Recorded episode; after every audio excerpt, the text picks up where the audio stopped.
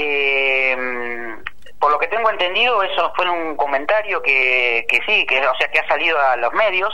Eh, nosotros lo que tenemos es eh, hoy por hoy la como concreto tenemos el aumento de la tarifa que ya es una realidad y, y, bueno eh, es el, el, mecanismo que estaba implementado para, para poder lograr elevar eh, la recaudación que es uno de los puntos eh, a, a, mejorar eh, debido a, a, los índices de inflación y, uh -huh. y, y, más que nada a, a, poder llevar adelante los destinos de la empresa eh, con una con una con una factura justamente con un con una tarifa acorde a las circunstancias.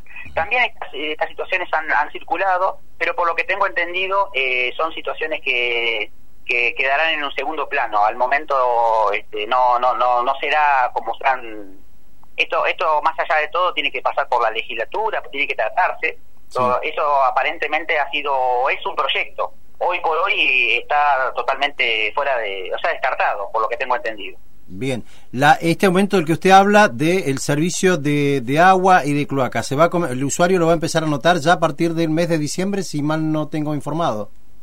Sí, sí, así es. Ya el usuario ya está, la próxima facturación ya la va a estar recibiendo y bueno, este, ya la ha recibido, perdón, ya la ha recibido, ya salió a la calle y, y, bueno, y en cuanto a la recaudación, nosotros como empresa lo vamos a empezar a percibir eh, en el mes de enero eh, del, del año siguiente. Así que bueno. ¿Se puede, ¿Se puede dar un valor? ¿Cuánto va a costar una boleta mínima del servicio de agua y cloacas a, un, a una familia tipo aproximadamente? Eh, aproximadamente las, las tarifas en aguas rionegrinas estaban en el orden de los 250, 300 pesos y bueno, el aumento eh, el aumento de esa revisión eh, en esa audiencia pública llegó al 95%. Por lo tanto, los, aument los, las tarifas eh, medianamente van a rondar en los 600 pesos, las tarifas este, normales.